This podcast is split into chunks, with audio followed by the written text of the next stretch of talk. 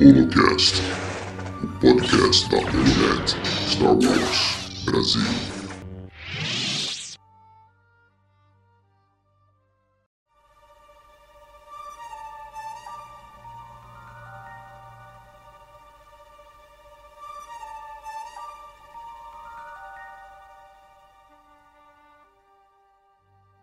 Olá, bem-vindos ao Holocast, o podcast da Holonet Brasil. Hoje iremos falar do terceiro episódio de The Mandalorian, A Herdeira. Episódio que trouxe grandes novidades iremos falar de sobre tudo agora. Comigo está o João, a Wikipédia do Star Wars em pessoa. Olá, gente, bom dia, boa tarde, boa noite, dependendo da hora que você está nos ouvindo. E vamos lá! Episódio cheio de referências, traz muitas respostas, bem bombástico né? bombou na internet. Vamos lá, vamos, vamos para nossa análise. Vamos lá, João. E eu sou Leonardo Rinaldi. Então, afivelem os cintos, se segure bem na cadeira, que já vamos entrar na velocidade da luz.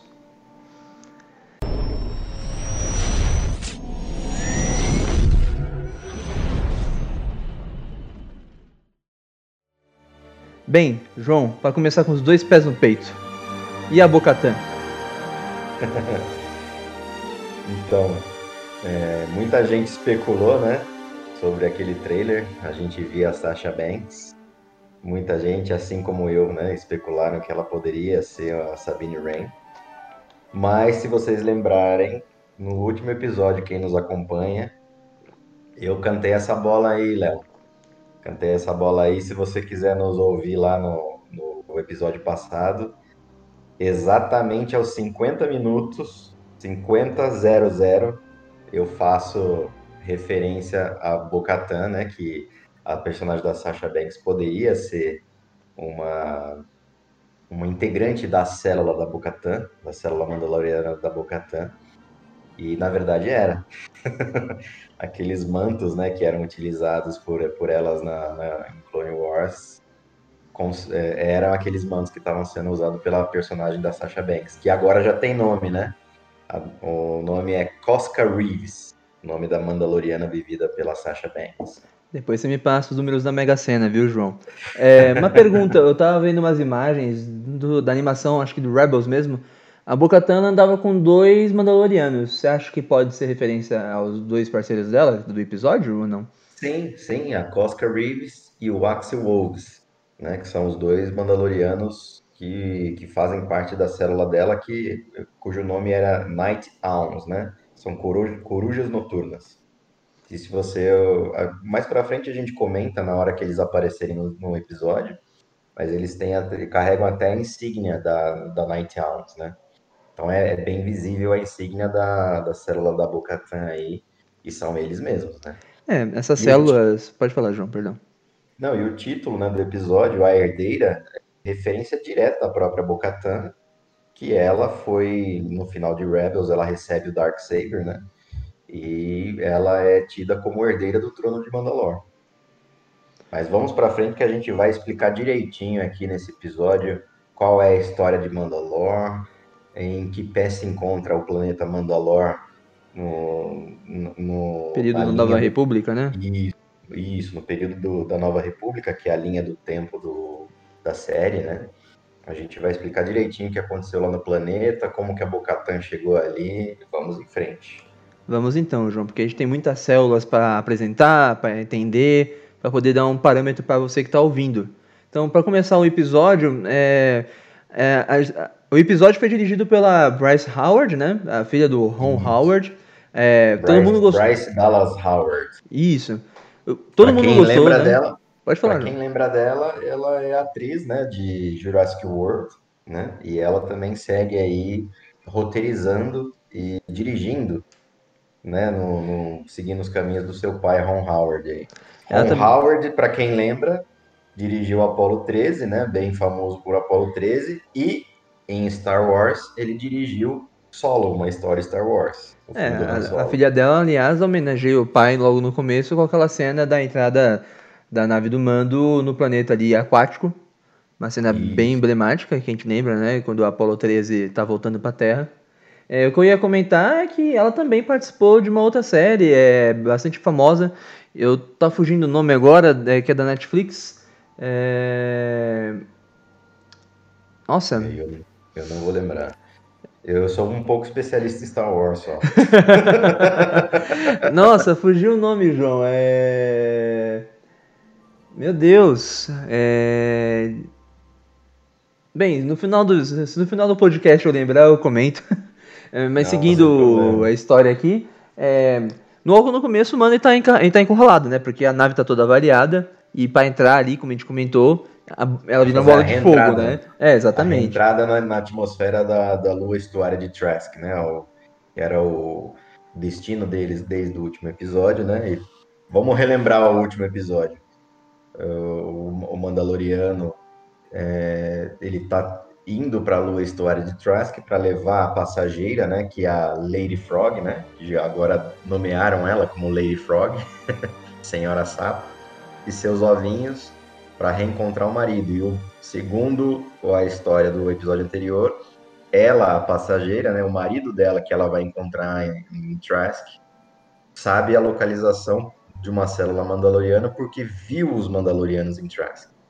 Então, a cena de reentrada aí na atmosfera que a gente está falando, como o episódio dirigido pela Dice, Bryce Dallas Howard, é, como você bem lembrou, e é, para quem nos acompanha aí no Twitter, nas redes sociais, a Holonet, a gente postou o, a cena de reentrada do Mando sendo comparada com a cena de reentrada dirigida pelo Ron Howard lá na Apollo 13, que é a cena de reentrada do, do, do pod de escape né, da Apollo 13, né, trazendo de volta os, os astronautas. E a comparação é certinha, né? Inclusive a própria Bryce Dallas Howard, quando ela foi, foi marcada no Twitter em relação a essa, a essa publicação, né? Comparando as duas cenas. Uh, as duas cenas, exatamente. Ela deu um 100% correto. Ela seja, confirma, né, a referência. Ela confirma que a referência é o pai dela mesmo. Aliás, eu dei um breve Google aqui, eu lembrei, perdão a você que vai ficar muito bravo comigo por ter esquecido o nome da série, é Black Mirror. Ah, Black Mirror. Eu não assisti Black Mirror, aliás, é, é uma grande É, o único episódio que eu assisti foi o que ela participou, que é aquele episódio é, das redes sociais, que é tudo por like, né, a sua vida praticamente. Uhum. Então é um episódio muito interessante, fica aí a lembrança pela Bryce, que realmente dirigiu muito bem o episódio. Acho que também roteirizou, com, muito provavelmente com John Favreau. Isso, né? E pelo que dá a entender, a família Howard é bem ligada a Star Wars, né? Ron Howard aí é. foi convidado para fazer solo e ela já é o segundo episódio que ela dirige na série Mandaloriana. Ela dirigiu aquele primeiro episódio, na, aquele episódio na primeira temporada em que é, nos é apresentada a Cara Dune, né, a personagem da Dina Carano. E é, é, que é aquele que, eles, que o Mandaloriano está naquela, naquele planeta meio florestal onde tem aquele AT-AT, uhum. que, que vem da floresta e ataca os vilarejos, e o Mandaloriano e a Cara Dune ajudam os, o, o, o pessoal do vilarejo a derrotar o, o AT-AT, que seria a ameaça para eles, né? Então aquele episódio foi dirigido por ela. Então tá canonizado que o nome da mulher sapo é Lady Frog. Então, o nome dela não temos ainda, mas o, o próprio o próprio guia de Star Wars, né, no, no, Star Wars, no StarWars.com já está nomeando ela como Lady Frog, né? Não temos um nome, mas a referência a ela é Lady Frog. Bacana, bacana. Do mesmo jeito que o Baby Yoda, para eles, é The Child. The? Child. Né? Exatamente, não tem um nome ainda. E então, quando acontece a reentrada do Mando com a Lady Frog e o Baby Yoda em, no planeta que eu esqueci agora o nome, peço perdão a você, ouvinte, é, houve o um encontro Trask. da. Trask, isso. Houve o um encontro da Lady Frog com o seu marido, né? Calma, da... calma. É, vamos, vamos voltar aí à cena de reentrada. Assim hum. que a, a. Porque tem duas curiosidades muito interessantes para trazer para vocês aqui. Quando a Razor Crest vai pousar, né? Você parece que ela, é, você acha que ela ia pousar legal, porque eles fazem uma reentrada, apesar de turbulenta, mas ele, o mando consegue frear a Razor Crest, né? Tem um Mon Calamari olhando, né? Observando. Aí dá uma explosão na turbina da Razor Crest, a Razor Crest cai para dentro do, do, do mar, né? E não consegue pousar, e o Mon Calamari que tá ali, tipo, meio que balança a cabeça, né? Uhum. Aí duas curiosidades nisso. Primeiro, o Mon Calamari que tá lá, você vê que, que, é, ele é totalmente prático, né? São efeitos práticos, né? Sim. A cabeça daquele Mon Calamari. Então, assim, os efeitos práticos ali é os olhos mexem, a narina mexe. E tudo isso é, é um trabalho de que os americanos chamam de puppeteers, né? De, tem alguém por trás controlando as narinas, o, os olhos, né? E duvido que vocês saibam quem fez o, o quem ajudou a fazer esse trabalho de puppeteer desse Mon Calamari em específico. É, o nosso Léo Dias agora, o João Marinho. Vocês conhecem, você, né, Léo, conhece o nome Janina Gavankar? Eu não conheço, peço perdão aí, ouvinte é o João. Então você deve conhecer Aiden Versio. Ah, a grande Aiden Versio. Aiden Versio, para quem não sabe, é a protagonista de Battlefront 2, né? Do, da campanha de Battlefront 2. Belíssima Que campanha, por observação, né? que é a heroína, né, na verdade. Ela era uma imperial que passa para a célula dos rebeldes e luta na batalha de Jakku em favor dos rebeldes, né? Então, assim, e foi uma surpresa inclusive para o Dave Filoni, porque a Aiden Versio conhece a pessoa, conhece o, o, a pessoa responsável, né, pela, por esses efeitos práticos. E ela foi convidada por esse, eu não vou lembrar o nome, né, do, do responsável, e foi convidada por ser muito amiga dele. Falou assim: Ah, você não quer ela me ajudar? Ah, eu quero. Aí ela aparece no set pra ajudar ele a fazer o puppeteer. O David Filoni fala: Ué, o que, que você tá fazendo aqui? Ela, fui convidada e tal. O David Filoni fica até muito surpreso pra vê-la no set, né? Bacana. E uma segunda curiosidade é: o que tira a Razor Crest do, do mar é um. É um. É como se fosse um guindaste É. com pés de Walker. Ah, eu não reparei nisso, é um guindaste com pé de Walker. Isso, é uma segunda referência da Bryce Dallas Howard ao Ron Howard. Por quê? Porque o Ron Howard cria esses guindastes pro filme solo. Uhum. E cujo, cuja o nome deles canonizado é OI-CT, que são cargueiros, né? Que guindastes, né? São guinchos com pés de Walker, que estão presentes lá em Corélia, lá no, no filme do Ron Howard, e também foram utilizados pelos Charles Soule, né, na, na, na sequência de, de, de quadrinhos do Darth Vader, é, que são, são esses guindastes que são utilizados em Mustafar para a construção da fortaleza, o castelo do Darth Vader lá, o Dark Monolith, em Mustafar. Solo que é um filme que precisa ser melhor visto pela comunidade de Star Wars, né? Que Aliás, é bem minha- visto. É, é bem visto, né? Na, na minha opinião, ele é muito bom, né? Pro, pros, pros, pros fãs, né? A base toda gosta de. Tem aquele pessoal né, que se divide entre hate e, e a pessoa que gosta, né? Eu me incluo nas pessoas que gostam. Eu também tô no Mas- clube aí, João. Mas é, tipo, é um bom filme, é uma boa aventura. Eu, eu acho muito, muito legal. Mais alguma referência antes de seguirmos para um Não, encontro tão seguir. esperado entre a Lady Frog e o maridão? Não, pô, vamos seguir. Tá tranquilo, né? É, o mano ele acaba pagando, né, para o, o. Perdão, qual é o nome? É, O Mon Calamari per- é, consertar a nave dele, a Razor Crest, e Sim. segue pro encontro junto com a Lady Frog do marido dela, que indica que dentro de uma. É um bar, né, praticamente, uma cantina, ele É, o, poderia. o, o mando referencia o nome Inn, né? O Inn, que é INN em inglês, é, poderia ser, ser traduzido como pequeno hotel ou pensão. Uhum. né? Então, é então pra é uma pensão, vamos colocar assim. É, exatamente, uma pensão. E na Uma pensão, estalagem. e na pensão ele segue, acaba encontrando outro Mon Calamari, é, serve uma sopinha pro Baby Yoda. Muito curiosa aquela sopa, né? Porque tinha um bicho ali dentro, eu, eu fiquei um pouco curioso porque tinha um bicho lá dentro. Não sei se fazia parte da sopa em si. deve fazer, né? Porque o bicho tá lá. É, o mando até brinca, né? É, não brinca com comida. Não brinca com a comida, ou tira a Vibro, Vibroblade dele pra, não sei se pra atordoar ou matar o bichinho, e, e o mando não parece se assustar, ou seja, deve ser comum. um aperitivo, né? Exatamente. Mas ali... combinar, Baby Yoda come tudo que é coisa viva, né? É, exatamente. até achei curioso, né, que ele acabou até se intimidando um pouco, né, que o bicho gruda na cara dele. Mais uma referência a Alien, né? É, eu não sei por é, é, tá, Acho que vai ter alguma coisa no final da temporada, o João. Porque é a segunda vez em. em que? É o terceiro episódio? Em dois episódios? É sequencial, né? Segunda vez, né? Sequencialmente, né? O episódio passado teve a referência dos ovos, né? Aliás, se eu não me engano, nesse mesmo episódio tem mais uma última referência lá no finalzinho, quando ele tá saindo do planeta para seguir o caminho, né? Não vamos dar spoiler ainda pro ouvinte. É... Porque o vai, ele tá saindo da nave, tá saindo lá do, do, pro espaço e vai ter outro bichinho que ele pega na mão, né? Sim, a gente sabe o nome desse bichinho aí, ele foi criado para essa série, mas a gente vai falar um pouquinho mais pra frente. Exato. Então, na estalagem, na, na pensão que você falou, o Manda ali acaba conhecendo é, eu não sei uma palavra muito boa. Né?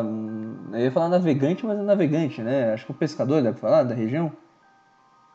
Sim, é, é mais ou menos. Eu, eu acho, tá?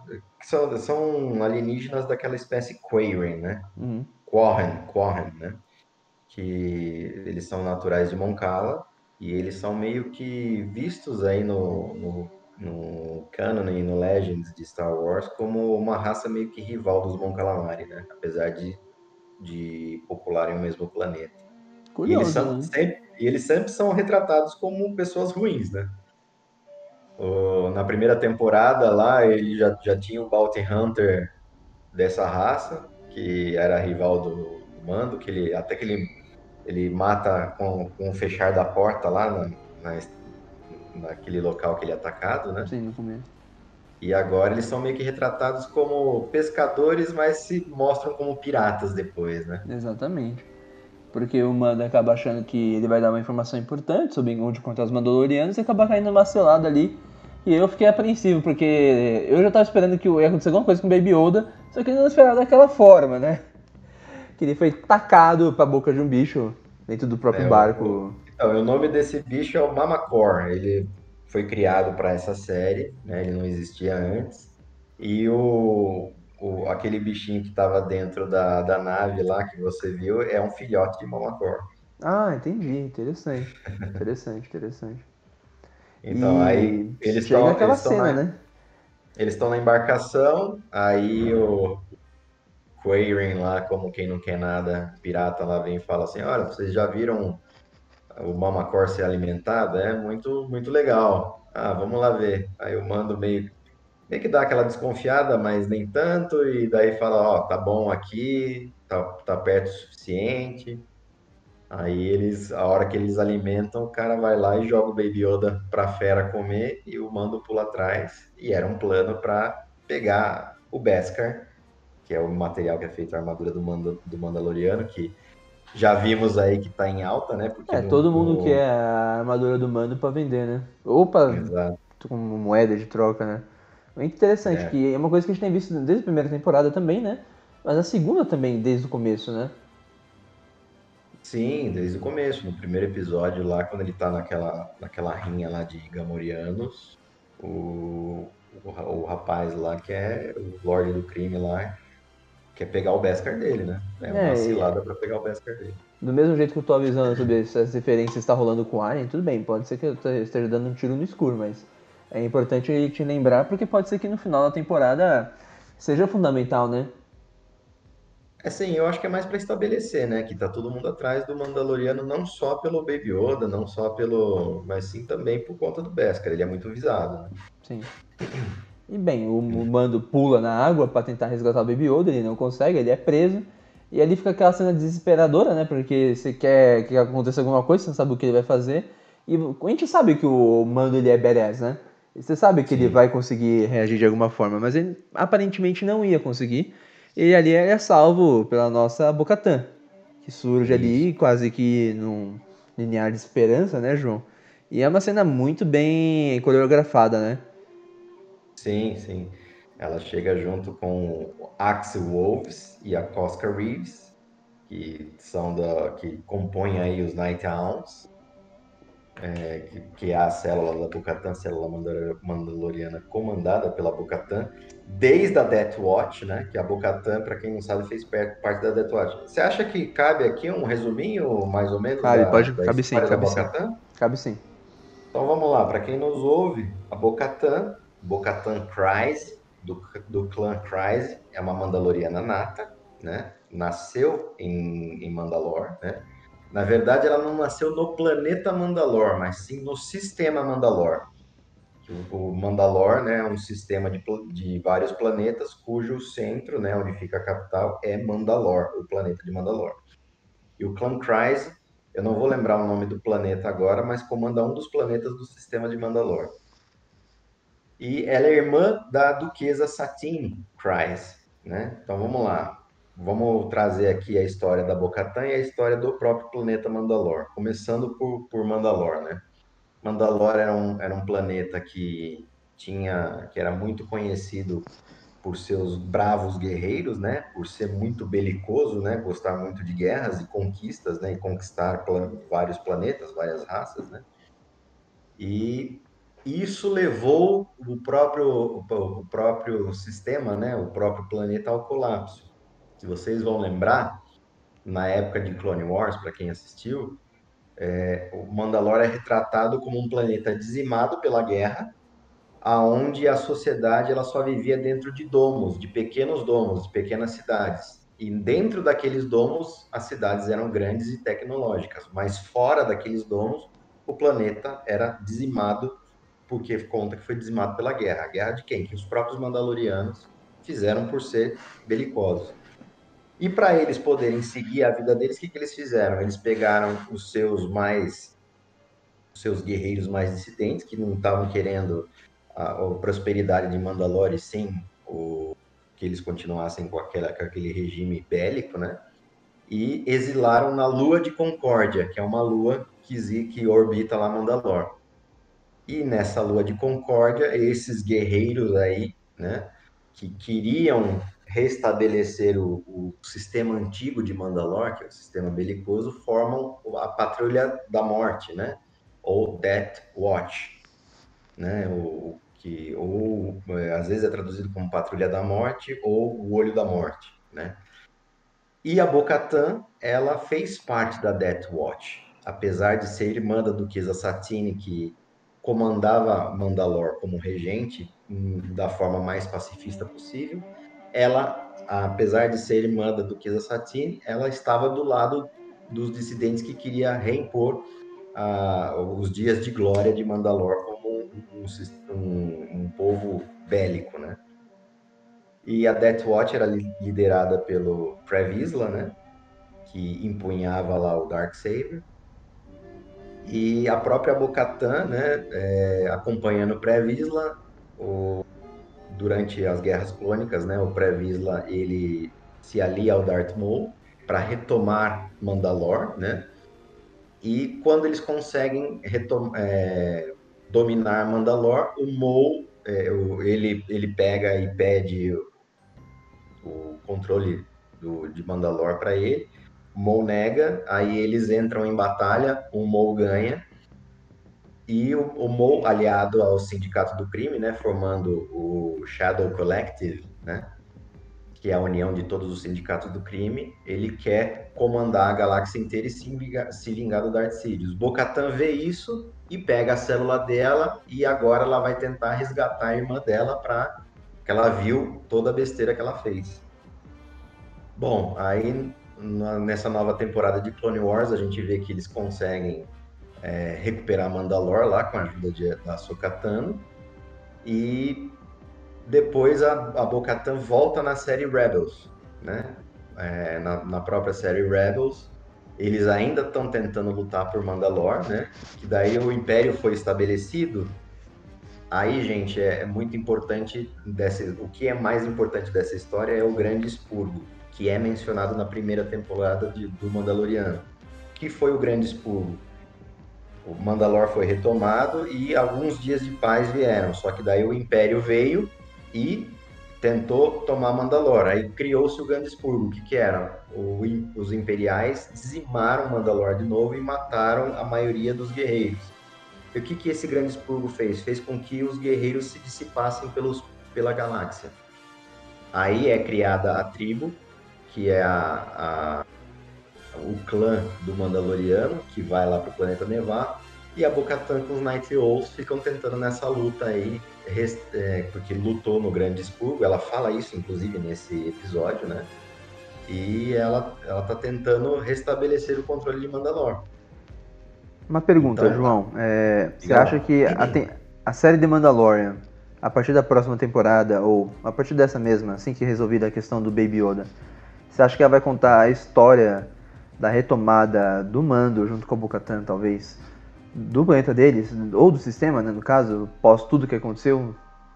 Tudo leva a crer que sim, viu? Eu acredito que sim, porque, primeiro, o Mandaloriano, ele é Mandaloriano, pelo menos ele não é... Ele não é nascido em, Mandal nascido em Mandalor, mas ele é mas, Mandaloriano. Isso, mas fica estabelecido que aquele que é o Foundlings, né, que eles falam, né, os, os enjeitados, né, Sim. que são achados pelos Mandalorianos, eles podem seguir o credo do, dos Mandalorianos se eles quiserem, aí eles têm o direito de virarem, de serem reconhecidos como tais, né, como Mandalorianos. O Din Djarin, que é o, o nosso Mandaloriano dessa série, ele é um Mandaloriano. E é bem interessante que depois de todo toda a sequência de ação que acontece nesse episódio aqui, no finalzinho a gente vai comentar, a própria Bocatan reconhece ele como Mandaloriano, né? E mas, mas vamos lá. Ela reconhece, Nesse... mas ela fala que ele é de uma célula diferente. E é o que a gente estava comentando aqui nos bastidores, né? Ela identifica logo lá como ele, ele é um Mandaloriano, mas de uma célula diferente, de uma crença diferente, uma crença antiga. Você quer falar melhor, João? Então, vamos aqui no episódio, ela, eles, ela salva, né, o Mandaloriano, né, ela e os, os, dois parceiros dela. E na hora que, que ele vai, vai conversar com elas, os três na hora tiram o capacete. Aí ele dá aquela, aqueles passos para trás e faz a mesma pergunta que ele fez pro Cobb Vance, né? Aonde vocês arranjaram essa armadura? Aí a Bocatan se faz surpresa e fala, essa armadura tá na minha, na minha família há três gerações eu sou o Bocatan Kryze, do clã Kryze, nascido em Mandalor, ou seja, tipo, eu sou Mandaloriana, filha. Uhum. O que você tá falando? Mas ele fala assim, não, mas vocês não seguem o código. Aí que ela se dá conta, ela olha pro Axel Wolf, o Axel Wolf fala, ele é um deles, né? Daí, tipo, o Mandaloriano não entende. Ela fala, aí que ela fala o nome, né? Children of the Watch. O que que dá a entender? Que é um culto, né? Que a tribo, que é o clã do Mandaloriano, segue esse culto, que é o das crianças do, do olho, ou filhos do olho, né? Que, que segue é, esse this, this, is the way, né? Que é, é o caminho. E a própria Bocatan explica né, o, que, o que é a Children of the Watch no próprio episódio. Se você parar e ver o, assistir o episódio com mais atenção, ela Sim. explica exatamente o que é a Children of the Watch que é um culto que queria restabelecer o sistema antigo de Mandalor, o This is the Way, ou seja, que ninguém poderia tirar o capacete, que eles eram belicosos, eles deveriam ser uma raça de, de conquistadores, e a Children of the Watch, esse culto quer restabelecer isso. E é legal, muito legal, a, a evolução do Mandaloriano, não, porque se vocês lembrarem, o Mandaloriano, acho que aquele flashback que existe lá no episódio 8 da, da primeira temporada, ele é resgatado pela Death Watch, né? Por um, por um participante lá da, do, do da Death Watch. Então ele, obviamente, que é, porque tem o símbolo né, da Death Watch no, no, no ombro, no ombro do, do Mandaloriano que o, que o resgata. E faz todo sentido ele ser desse clã, né? Essa tribo seguir esse culto do Children of the Watch, porque é como se fosse um culto que a Death Watch seguia, né? De querer restabelecer o sistema antigo, o This is the Way, né? E, meu, é, é, aí eu fiquei tão feliz com o History Group, por quê? Porque é, eu tava esperando que eles fizessem um retcon, que os Mandalorianos não, não pudessem tirar o capacete. A gente nunca viu, né, esse é, essa doutrina ortodoxa, né, tão ortodoxa dos Mandalorianos de nunca tirarem o capacete. Isso foi, isso é novo e foi apresentado para a gente na série. E eu achei muito interessante que não houve retcon, por quê? Porque ele, ela explica direitinho, é só aquele culto que fazia aquilo.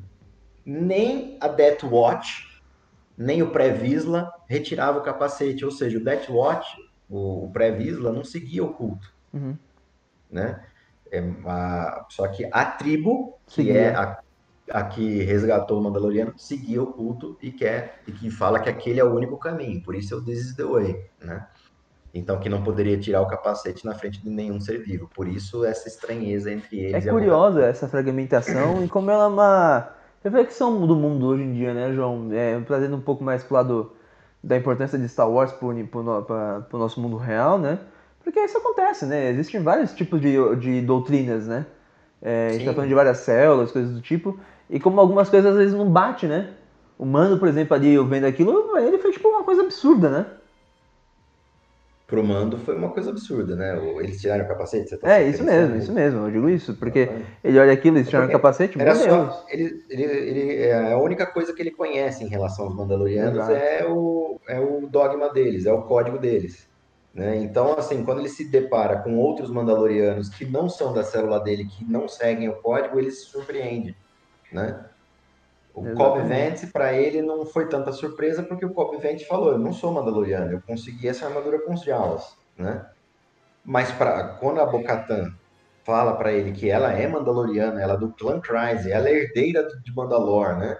E ela tá lutando por Mandalor, aí sim ele, ele se questiona, né? Ué, mas vocês não seguem o código. Ele, e ele fala isso no episódio. Vocês não são Mandalorianos, vocês não seguem o código. Aí que ela explica para ele o que, que ele é porque é o que ele conhece. Eu acho muito interessante a evolução do Din Djarin como Mandaloriano, porque você percebe que ele começa a questionar os dogmas da doutrina que ele conhece. É, começa então, a se assim, questionar, né? Exatamente. Porque ele já viu que o Cobb Vanth ah, usava uma armadura mandaloriana, só que ele era um cara da Normal, paz, né? É. Um, cara, é um cara do bem. Tanto que ele, ele faz o acordo e ele cumpre o acordo de devolver a armadura né? E ele vira amigo do mando. E aqui, aqui é a mesma coisa. É, a gente fala um pouquinho mais para frente, eu volto nesse assunto um pouquinho mais para frente, mas assim, eu vou largar largar a brasa aqui, viu, Léo? Eu ah. tô chutando, eu tô chutando que esses questionamentos que o, manda, o mando está se fazendo, olhando para outras células mandalorianas, estão fazendo ele se questionar da doutrina, né? E isso pode trazer a Armorer, a, a, a Ferreira, como uma potencial inimiga do mano no futuro. Hum. Se você lembrar, porque ele, ele pode deixar de seguir o dogma por, pelas suas próprias convicções, e ela vendo que ele deixa de seguir o dogma, meio que pode querer expulsá-lo da tribo, e se tornar uma, inimiga, uma potencial inimiga dele, sei lá, numa terceira temporada. Eu entendo porque você pensa nisso, acho que tem muito chão ainda para chegar nisso, mas não sei se Sim. inimiga, mas acho que um confronto. É um... Ah, mas lembra o seguinte, lembra o seguinte, Léo.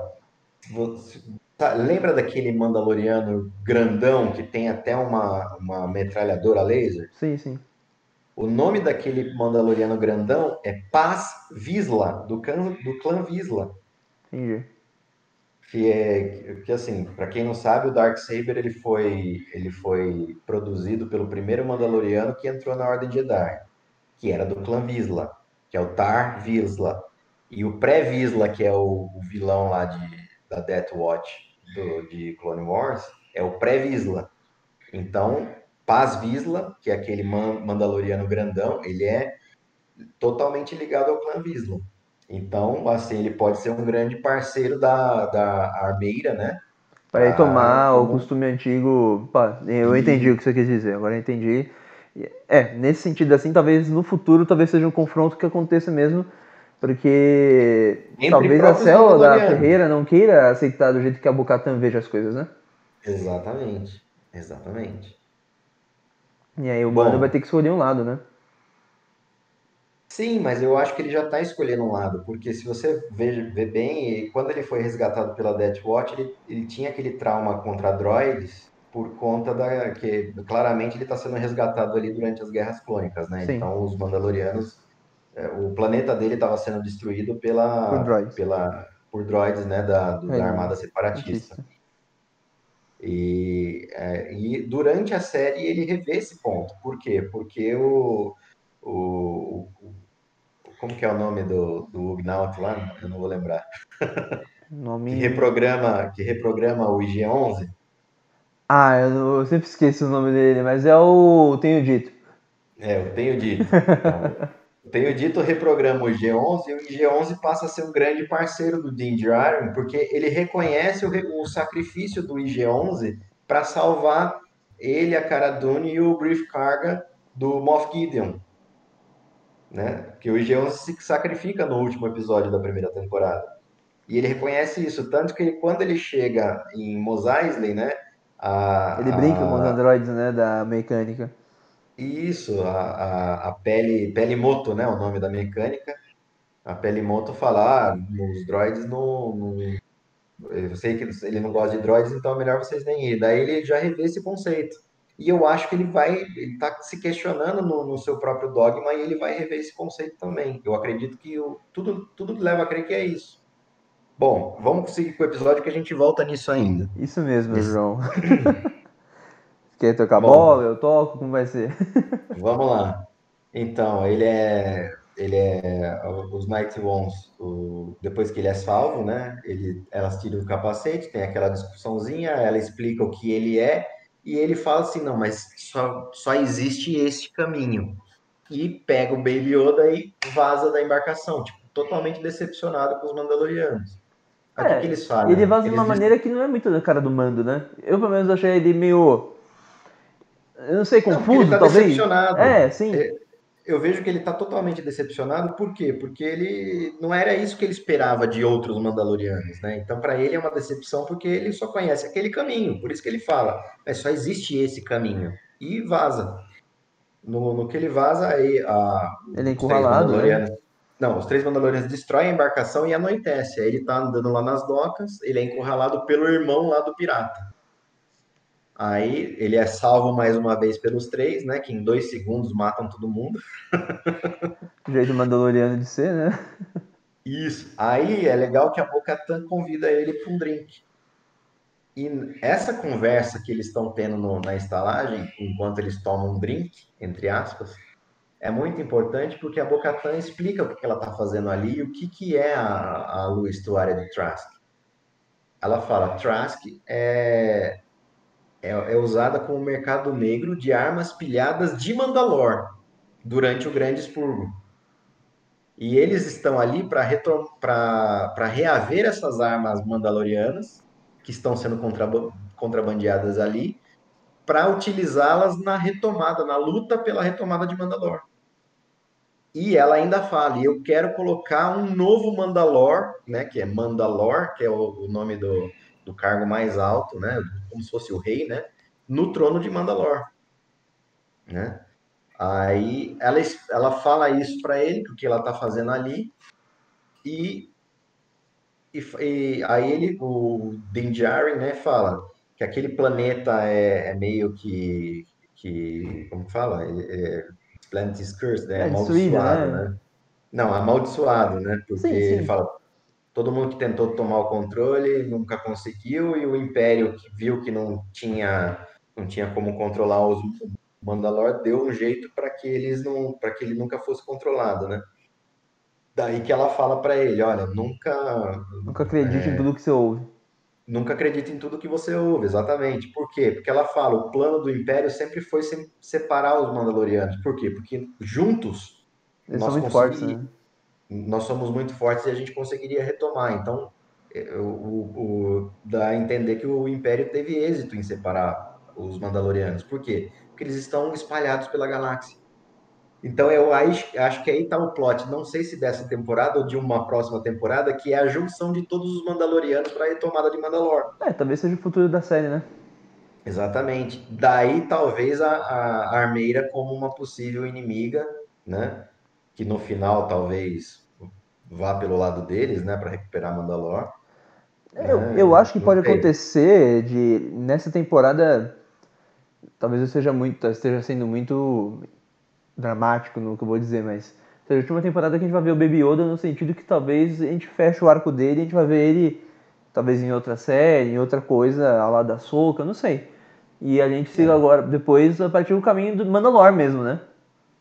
Sim, né, eu acho que, obviamente que não nessa temporada, mas já abre caminho aí para uma retomada de Mandalor com o próprio Din Djarin, né? Sim. Mas assim, vão, vão, isso é mera especulação, né? Vão- É, com mas, certeza, a especulação até porque a gente mas- ainda tá no terceiro episódio, né? Sim, mas dá pano pra manga, né? Dá, dá, certeza. Dá história, dá história. Tem história aí, tem história boa aí. Mas né? eu, pelo menos, eu vejo desenhando situa- essa situação. O, o Baby Yoda se resolvendo a situação do Baby Yoda, pelo menos até o final da temporada. E já no final dessa, e no- talvez no começo da próxima, é, já vendo uma nova. Um Eu novo tenho- cenário, né?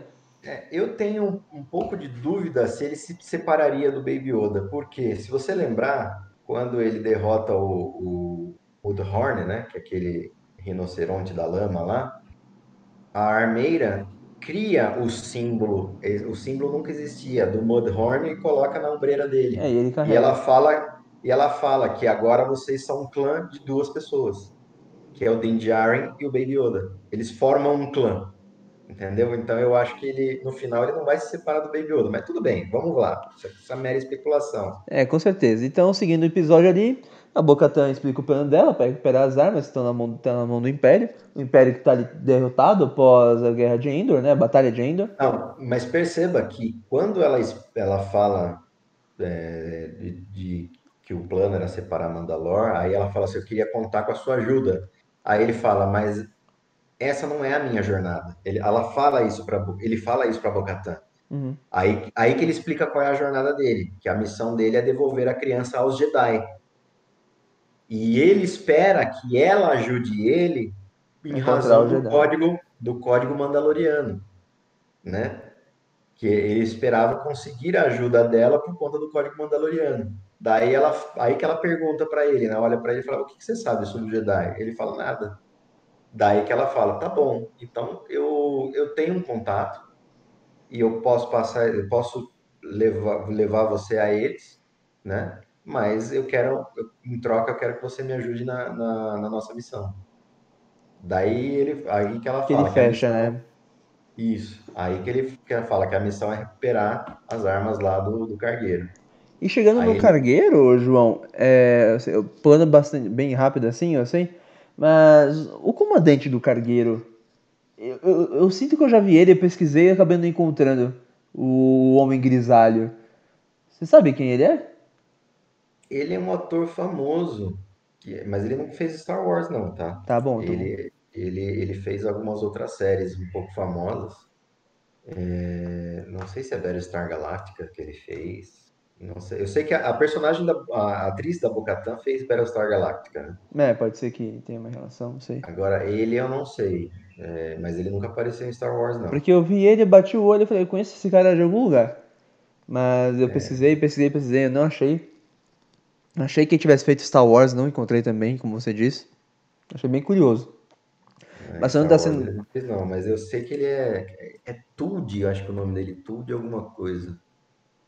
Não, não vou lembrar o nome dele. Mas falando do embate que acontece dentro dentro da nave, eu acho bem interessante tudo que acontece ali dentro, do começo ao fim, da maneira que eles entram, né? De uma maneira quase que é, de sabotar, né? E depois acabam esclarecendo que estavam lá, né? É, e aí acabam entrando da maneira mais brutal possível. E É, é interessante. legal que, é legal que antes disso o Axel Wolves ele faz piada com a mira dos Stormtroopers, né? Sim, sim, sim. eles estão fazendo aquele planinho, tá, para vocês entrarem aí no cargueiro só com quatro pessoas, vocês precisam do elemento surpresa, né? Falar, é, A mira daí, mas, mas tem Stormtroopers? Daí ele tem, só que eles não conseguem atirar em um banta de perfil, ou seja, o banta, aquela criatura gigante de lado, ele fala assim, ele não consegue atirar num banta de lado, né? Ah, Mas é, é- é brincadeira, não acaba com os Stormtroopers, né, cara? Eles, eles vão. Acho que é canônico, né? A mira deles é horrível.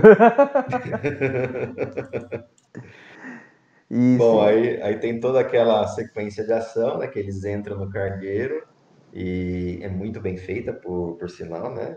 Toda a ação né, do, da luta dele contra os Stormtroopers. Eu gostei da sacada que teve da, da luta deles, porque quando eles invadem o depósito, vamos colocar assim, né? É, eles ficam trancados de um lado e o outro lado do cargueiro ele fica com um oficial e outros, outros Stormtroopers, né? E do nada abre, né, a, a, a porta, né, a, a- me fugiu o nome, a esgotilha, não Porta. sei. É, a porta traseira do cargueiro. E aí todos saem voando ali em direção Não, ao mas é, é legal, é legal que, assim, tipo, o- os oficiais se dão conta da merda que eles fizeram, né? Sim, sim.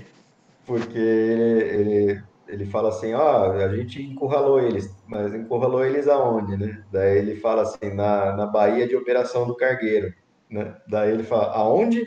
Na Baía de Operação do Cargueiro. Aí, Aí a porta abre, eles, eles prenderam os caras aonde eles podiam abrir as portas. Ah, não, foi bem feito, foi bem feito. E a, e a atuação dos dois atores, né? É, meio que é um alívio cômico ali, né? Porque o- um fica assustado, o outro também, né? Tipo, nossa, que besteira que a gente fez. E quando a Bocatan e os outros recuperam as armas, ela fala assim, não, agora eu vou atrás do cruzador, né? Do cruzador não, do cargueiro, né? Eu vou caçar você aí no, no, no cargueiro. Ela sobe até os andares. E eu gosto muito da cena que acontece Não, quando. Mas ó, é- é- nessa parte é, é, é- é muito importante, porque é mais uma vez que o Mando questiona o, e traz o código mandaloriano. Porque é, O acordo plano era as deles- armas, né?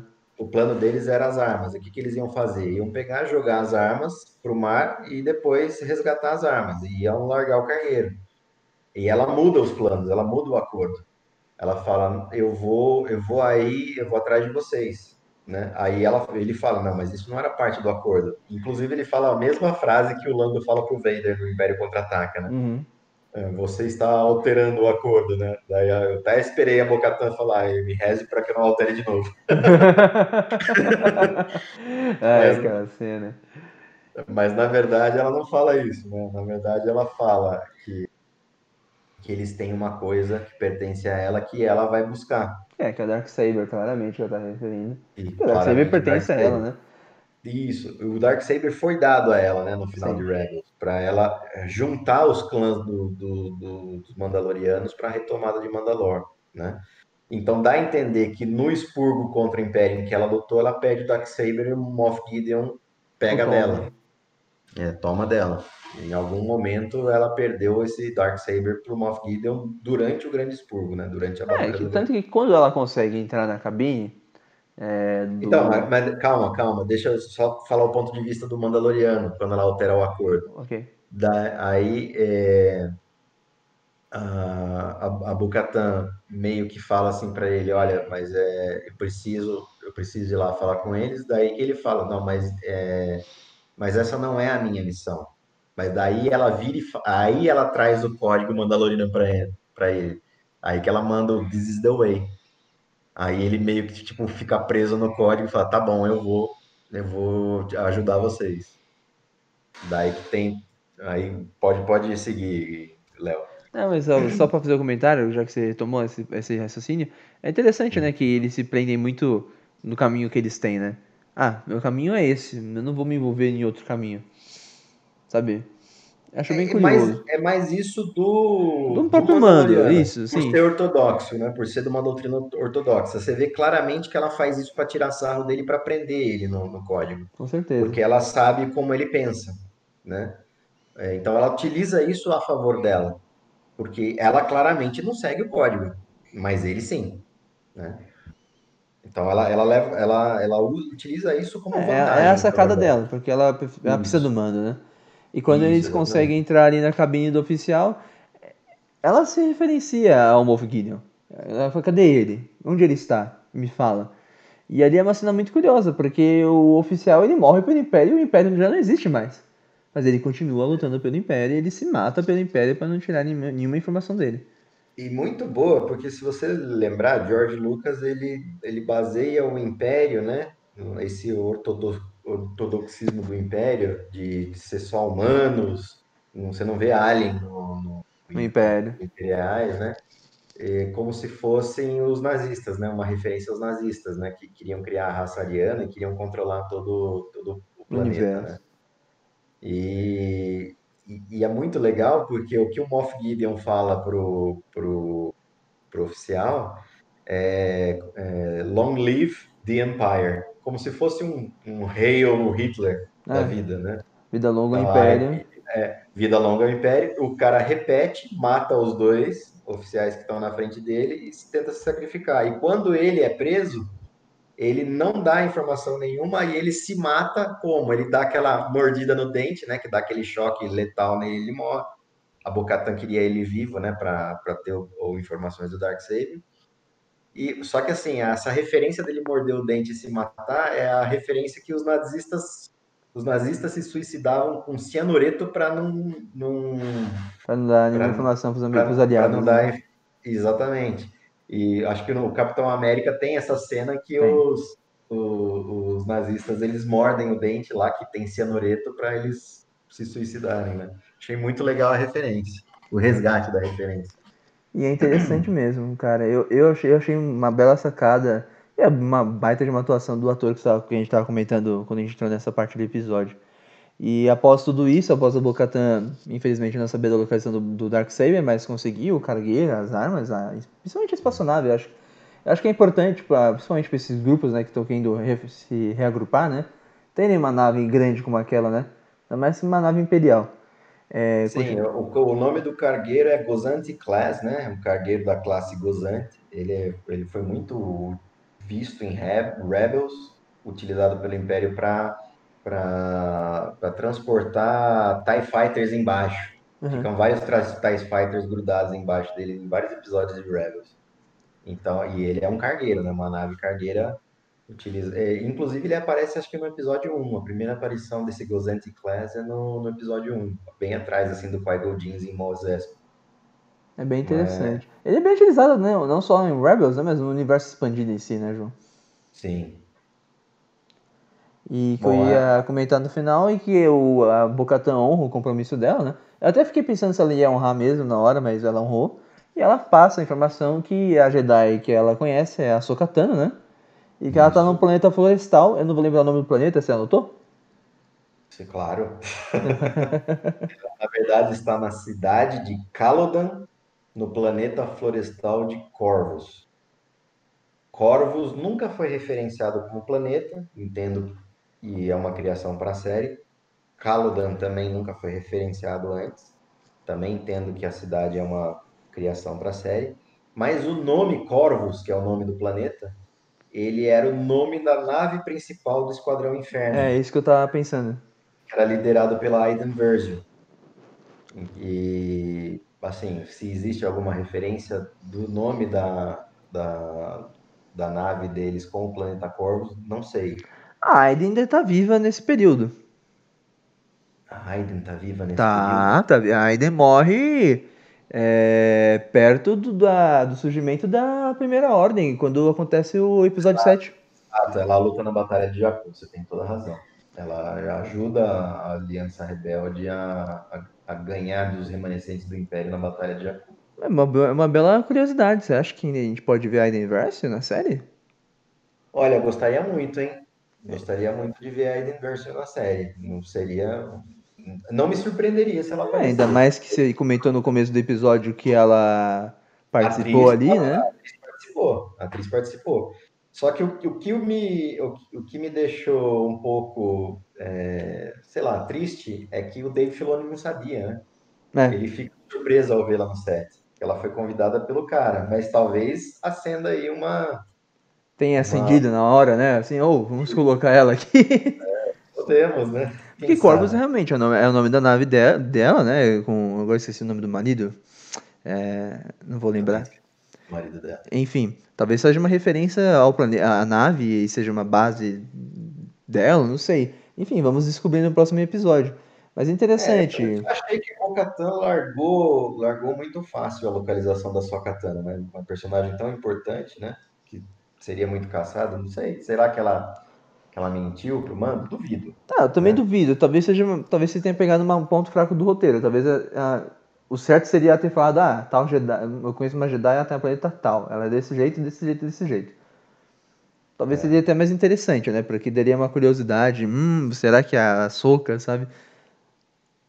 É, mas assim, o que, o que, o, o que, que se estabelece ali? Que o próximo target, né, o próximo alvo do Mandaloriano para cumprir a missão dele de retornar a criança para os.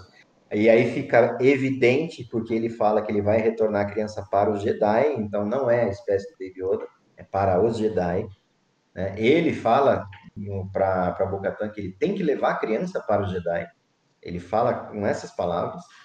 Então, é, aquele negócio lá do, da espécie dele, né? Não é, não é referência à espécie alienígena do Baby Yoda, do, do Yoda, né? E sim aos Jedi por ser usuário da Força. E o que eu achei interessante quando ela fala a localização da sua katana para ele, antes disso ela fala, olha, você foi de grande valia, você não quer ajudar na retomada de Mandalor? Ele, aí ele fala mais uma vez para ela, minha missão, essa missão não é minha Aí, ele fala, aí ela fala para ele: sua bravura nunca será esquecida, né?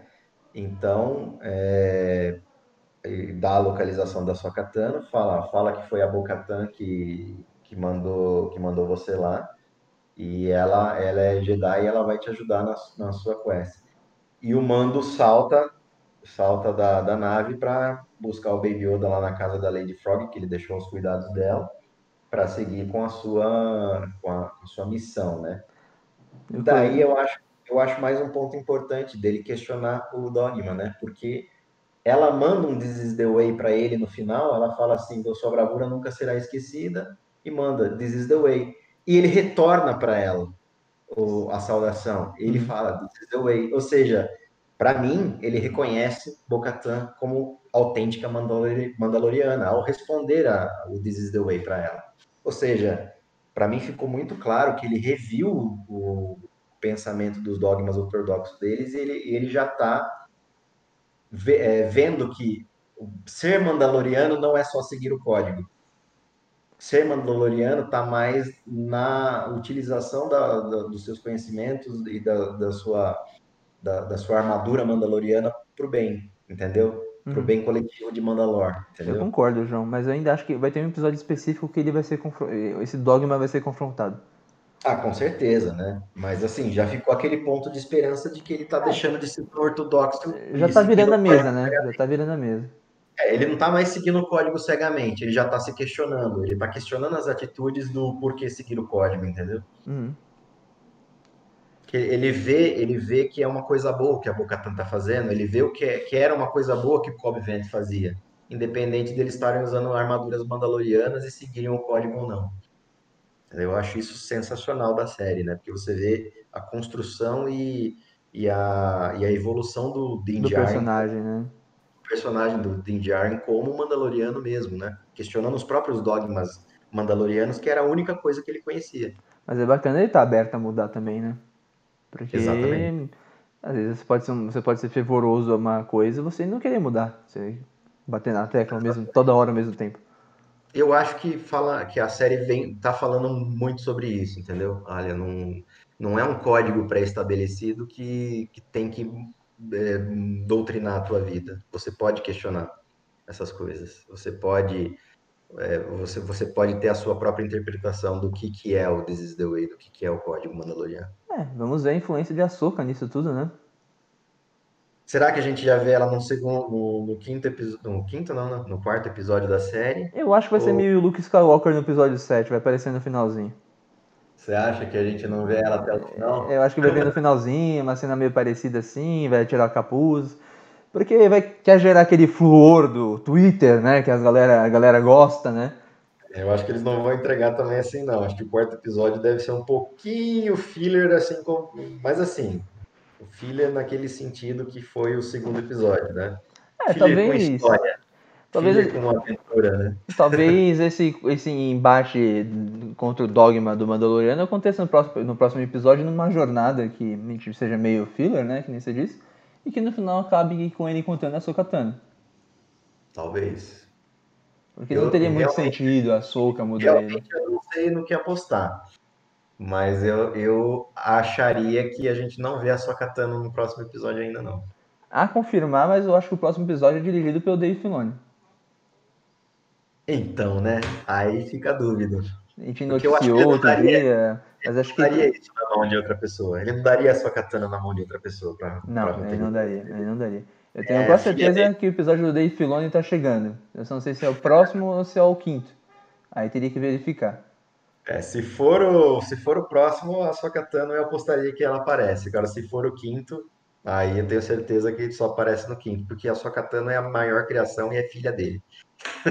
Não tem pra onde fugir, né? E que ninguém melhor do que pra saber qual caminho a personagem vai levar. Porque não vai ser a última vez que a gente vai ver a Soca. Pode ser que seja a última- primeira e última vez na série. Ou na temporada. Mas não vai ser a última vez que a gente vai ver ela. Talvez o live action dela aconteça e seja com a Sabine e ela buscando o Ezra, né? Seja o ponto de ignição pra parte 2 de Rebels, né? Será que veremos Sabine e Ezra em Mandaloriano? Acho que o Ezra em Mandaloriano não. A Sabine talvez. Por, ela ser Mandaloriana e etc.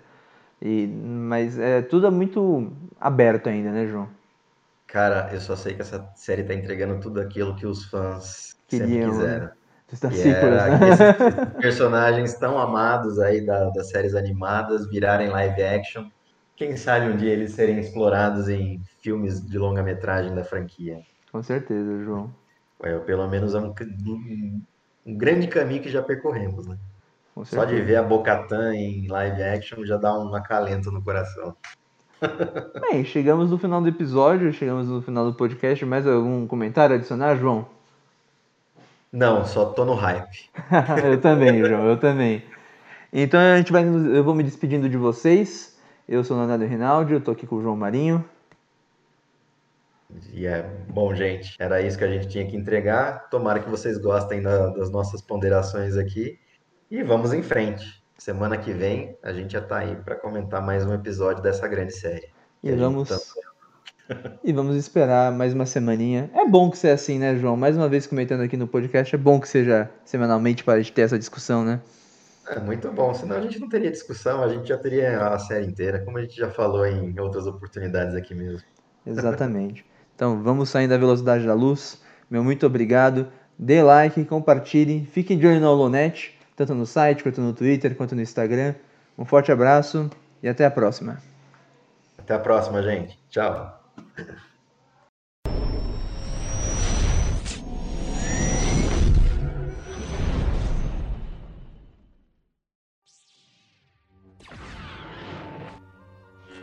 Holocast, o podcast da Holonet Star Wars Brasil.